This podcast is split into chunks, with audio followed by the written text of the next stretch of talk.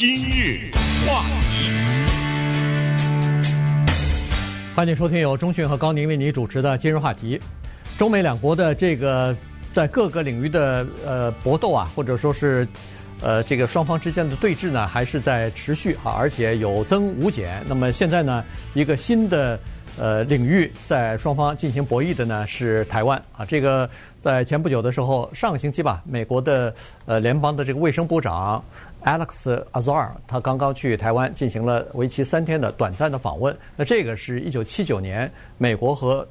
台湾断交以后是最高级别的一个内阁部长的访问了啊。所以呢，他表明一种态度，表明一种一种这个美国对台湾关系的这种缓和也好，支持也好。那今天呢，我们就把整个的这个事情啊，跟大家稍微的讲一下。因为美国在未来一定在台湾问题上呢，和中国有很多的角力。嗯，昨天民主党全国代表大会进入到第二天，不知道有多少人看了哈。但是呢，呃，关心美国政治的人是应该关注的。这个跟你是什么党派，跟你支持谁，应该是没有什么太大的关系。呃，原因是不管你是什么党派和支持谁，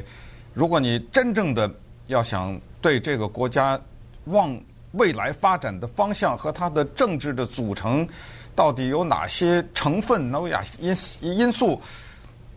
尤尤其是你不喜欢的人，他们在说什么？为什么这些人他说的这些话你不喜欢，却有这么多人喜欢？等等，呃，非常的重要。那在昨天的时候呢，就出现这样的画面，在民主党全国代表大会上的时候，有两个人是反面人物，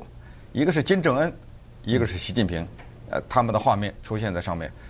这两个人被用来攻击川普，说川普总统凡是朋友他都背弃，凡是独裁者，啪，金正恩出来了，啪，习近平出来了，哎，他还去跟人家交朋友，对人家有种种的称赞等等，然后对这些人的政策采取的也是包容啊等等。那么当然，我们知道，川普总统又是关闭大使馆呐，呃，又是采取的一系列的措施啊，签订一些国会的法案等等，已经表现出对中国的强硬。但是这个被描绘成是他不得已而为，因为在他的国家安全顾问，呃，前国家安全顾问 John Bolton 啊，波顿的那一本回忆录里面，他是说。川普在说到台湾的时候，他是说是一支笔上面的那个笔尖儿，中国是他那个总统办公室那个坐坐站桌吧，那张桌子哈，是那张桌子的那么大，一个桌子桌面和一个笔的笔尖，那意思就是说这个地方不重要。那为什么现在突然之间打起台湾牌了呢？啊，现在的分析就是说，那是为了选举，那是为了跟。中国共产党抗衡，所以呢，他做了这么一个姿态，派了一个叫阿扎尔的人，就 Alex Azar 啊，派了他去台湾，说是干什么呢？说是因为台湾在防新冠疫情这方面做的挺有效，美国呢去跟台湾切磋一下，哎，这个说起来完全是可以说得过去的，呃，天衣无缝的一个解释，但是呢，背后的运作。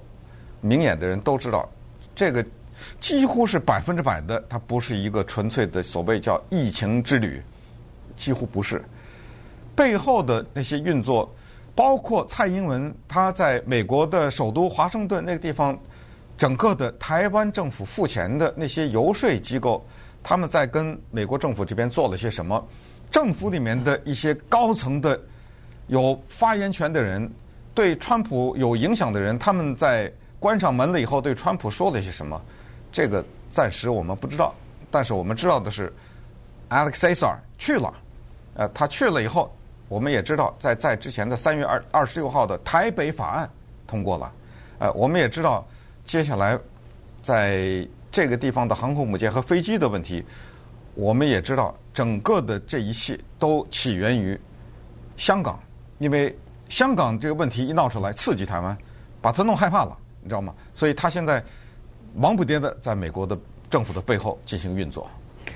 对这个事情呢，其实你看得出来哈，美国政府的它是，呃，这个计划是比较周密的哈，就是说它是一连串的，它不是一个单独的行动，它是一整套的这个行动啊。你比如说三月份通过的，在呃参众两院通过的这个台北法案，这个其实就是呃奠定了这个基础，这个等于是在台湾关系法一九七九年台湾关系法之后的一个相当重要的这么一个。美国和台湾之间关系，形容台台湾之间关系的这么一个新的法案，呃，出炉了啊！在这个法案当中呢，它主要有两点。第一呢，就是美国承诺是要尽一切努力要帮助台湾啊，在国际舞台上提高它的国际地位啊，这是第一。原因就是在各种各样的国际的组织当中，包括世界卫生组织啊什么的，中国一直在就是呃阻止台湾加入，或者是阻止台湾的。参加啊，如果要是参加的话，必须呃中国台北啊什么的，它有这个各方面的这个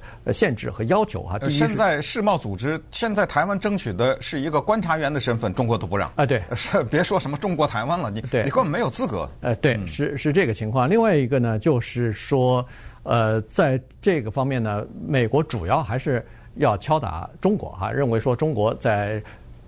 大陆和台湾两个这个海峡两岸的这个关系是不对等的。呃，中国大陆这么大，台湾这么小，所以中国是在以霸凌的战术来欺负台湾啊。所以呢，美国呃要要站出来要说话了哈。呃，当然这个最根本的呃，中国跟美国之间的关系呢。或者说中国跟台湾之间的关系呢，应该还是那个呃，这个就是台湾关系法啊，这个是一九七九年当时所签订的。但是在一九七九年那个台湾关系法当中呢，它只是说要帮助台湾来保护自己，主要是指的是防御啊，就是说在比如说武器方面给予给予台湾一定的支持，但是呢。这些武器呢，基本上都不属于叫做攻击性的啊，基本上都是维持现状的这样的一些武器。有没有大家有没有注意，在上个星期的时候，刚刚签署了一个呃，出售六十六架呃 F 十 F 十六呃先进的战机到台湾的这个决定啊，这个是在老布希之后啊，呃九十年代之后的第二次，就是那个之后的第一次，又有这么多的呃先进的战机呃这个卖到台湾去，当然。呃，战机要想交货，第一批是在二零二三年哈，第一批两架交货，然后到二零二零年，呃，二零二六年全部完成，就是六十六架全部要交给台湾的空军来使用。实际上，所有的这些东西呢，都是一些姿态啊，就是说台，就是说美国的这个议员啊，他突然发现说，我我光是派航空母舰在那个台湾海峡里头转两圈，我光是呃发表几个讲话还不够，还。还不足以表明美国对台湾的支持的这个立场，所以呢，他要通过更激进的办法，比如说呃军售啊这些办法呢，来向这个全世界展示说，我现在是呃支持台湾的啊，台湾 是我罩着的啊，所以他主要是要向中国传达这样的一个信息。接下来，美国的参众两院恐怕真的还会讨论一个法案，当然能不能通过我不知道。就是一旦台湾陷入到，比如说中国要武力攻打台湾的时候，美军是否可以介入的这个问题，是不是可以授权让美国总统立即可以宣战？这个事情，在美国如果要是国会通过的话，那对中美关系是一个巨大的挑战，断交了可能。呃，那那可能现在已经到了这个边缘了。你想，你再给我来一个这个，那那那哪是中国？大陆打台湾呢，这不是中美打仗了吗？呃，对不对？啊，这不就变成这样了吗？所以大家如果关注这个，也会知道之前呃，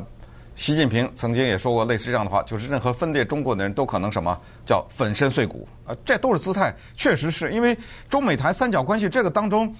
可能再也没有比台湾更敏感的吧？你你说点什么新疆啊、西藏，你再怎么说，他也不能说，假如说。我对新疆怎么着，西藏怎么样？美国人说我派兵保护去，对不对？他还没到那个程度啊。可是台湾到了这个程度，所以这就再回到刚才说的前国家安全顾问波顿。波顿这个人在中美关系当中是绝对的鹰派。那当然后来他跟中川普合不来，因为他们俩个性都太强了，你知道，两个个性这么强的人在一起撞的那个火星四溅，你知道，最后他离开了。但是他有一个政策，就是坚决的支持。什么呢？美国承认台湾恢复正常的外交关系，别什么台北办事处什么，直接恢复外交关系，他是这么一个态度的人。刚才你说那个八十亿美元六十六架 F 十六战斗机，那是他促成的。对，他他当年他离开以前，他他促成的啊，任内促成，他促成的。还有一个二十二亿美元的一百零八辆叫 Abrams 坦克呀，嗯，啊，这是美国现在等于是研发的最先进的坦克了。那具备着当今世界上就是过去了吸取了过去那个坦克的技术的种种的弱点，进行了改变了以后的最先进的坦克，啊，一百零八辆这样的坦克。然后接下来还有就是鱼雷。嗯，这是一亿零呃一亿八千万美元的先进的带着什么导航的这种制导的这种鱼雷，这鱼雷打的是谁啊？打的是中国的军舰呢，对，对不对？对还能打谁啊？呃，好，好，那么稍等一会儿，咱们再看一看这个台湾问题。其实不管谁当总统，拜登也好，川普也好，这其实是美国的两党接下来躲不过的一个问题。那接下来我们再看一看。从蔡英文的角度啊，从川普的角度看一看这个问题接下来会怎么办？今日话题，欢迎继续收听由中讯和高宁为你主持的今日话题啊。这段时间跟大家讲的呢是美国对台政策啊，看来是发生了一些变化，但当然主要是针对中国的哈，所以呃在不断的试探或者是呃挑战中国的底线，看看在台湾问题上到底。能走多远？这个是一开始就已经发生了啊，所以，呃，实际上这么做呢，有两个呃后果，或者是有两个目的，就是说，以后在这次的十十一月三号的这个总总统大选之后啊，不管是共和党还是民主党总统上台，美国对中国或者是对台湾的政策大概都不会有大的转变啊，所以这个就是让你走上一条。恨不得是没法回头的路了，所以这个是呃，就是至少是在最近这就是可以预见的未来当中呢，可能美国的政策就是一一直这么走下去了。在一九七九年之后啊，其实呃，中美之间对台湾问题刻意的保持一种模糊的态度，也就是说，双方啊基本上都不太在这个问题上多做任何的呃这个争论或者是争执，大家都知道。这个是一个叫做非常敏感的问题，你如果触碰了这个问题的话，呃，对方可能会有非常激烈的反应之类的哈。但是现在呢，过了这个阶段了。现在美国认为说刻意的模糊，尽管保持了台海之间的稳定的状况，但是现在这个美国的政策呢，准备稍微的明确一点，他想要打破模糊的这个概念，要想让中国或者是全球都知道。美国在台湾问题上采取什么样的立场和态度？嗯，这个，呃，这个呢，就跟刚才说的那个叫波顿的人还是有直接的关系，因为他的理念对美国的这方面的外交政策非常有影响。你看现在的联邦调查局局长，你看现在的国务卿，呃，全都是鹰派嘛，对不对？全都是铁杆的反中国的，而且他们的言辞是非常激烈的，包括贸易谈判的这些代表啊，什么贸商业部长啊，全都是这个啊，他们都是。观点非常一致，就是叫做什么叫独裁的中国和民主的台湾，你这两个你要谁？呃，就是用这。其实，咱们把这些表面东西摘掉，你看那个川普总统他的内心呐，如果作为一个商人的话，包括波顿说的什么中国是个桌子面，台湾是个一个笔尖之类的哈，你可以看出来，他还是想从大的经济的角度讲，从什么美国的农民什么这角度讲，他还是想留着中国，呃，他是觉得。内心甚至都可能觉得台湾无足轻重，呃，他觉得这么个小地方，这就是为什么在美国的白宫内部传出来所谓的蔡英文电话事件，你知道吗？那个是变成事件，就是因为他起初对台美关系的这里面微妙的东西，再加上中国他做房地产做太久，他没太了解这事啊。对，当然这个是白宫内部传出来的，当年。川普打电话向蔡英文表示祝贺，这个是不是出于他无知和对这事情没有？咱不知道。但是这个怎么传出来？是他女婿，他女婿后来出来灭火，就是那个 Kushner 嘛。对。啊，他女婿后来出来灭火的时候是有过这种，就是说不好意思，那我那岳父 这方面，因为那那一通电话挺刺激中国政府的。嗯。因为哪有在任的美国政府？给台湾的一个总统打电话这事儿啊，你离职了以后，你去台台湾什么这或者做总统之前都没关系。克林顿去过台湾五次呢，对不对？在当总统以前，所以这个问题就表现出他的这个态度。但是呢，现在你可以看来，他也走上了这个了。呃，就是什么呢？就是关于那个台湾的台北法案啊，三月二十六号的，你可以看出来有什么东西。就是台湾现在有邦交的国家所剩不多了，呃，据说只剩十五个了。所以三月二十六号那个台北法案就是要把台湾再次的推向国际舞台，同时。在和中国所谓的脱钩的过程中呢，再往前走一步，孔子学院，对不对？嗯、对，大家前段时间都听说了。其实，孔子学院就是中国大陆汉办啊，就是是不是叫汉语办公室啊？对对，汉办的一个项目，其实有对他的这种反抗的声音已经是很多年了，只不过呢，这个声音比较小。没有变成主流，没有那么大。时不时的在美国主流媒体上看到一些报道，甚至我们看到这个照片，一些呃美国人举着牌子什么抗议，说这个是共产党的宣传的喉舌呀什么之类的。但是在那个台北法案当中呢，其中也涉及到这个，就是除了刚才说的国际台湾的国际地位以后以外，就是请一些台湾来的老师讲呃叫普通话或者国语啊讲 Mandarin 讲国语的到美国来。美国的大学里面建立这种机构，而不要再跟孔子学院发生关系。还有接下来就是蔡英文在他的讲话当中，对美国的讲话当中发表的所谓自由贸易谈判，这也是三月二十六号台北法案中的一部分。呃，就是增加双边的贸易关系。你看看这一系列的，对不对？对，一系列的这个组合拳啊，这是什么牛肉、猪肉，对不对？对，进口的问题。对，呃呃，顺便说一下，那个呃，就是孔子学院是。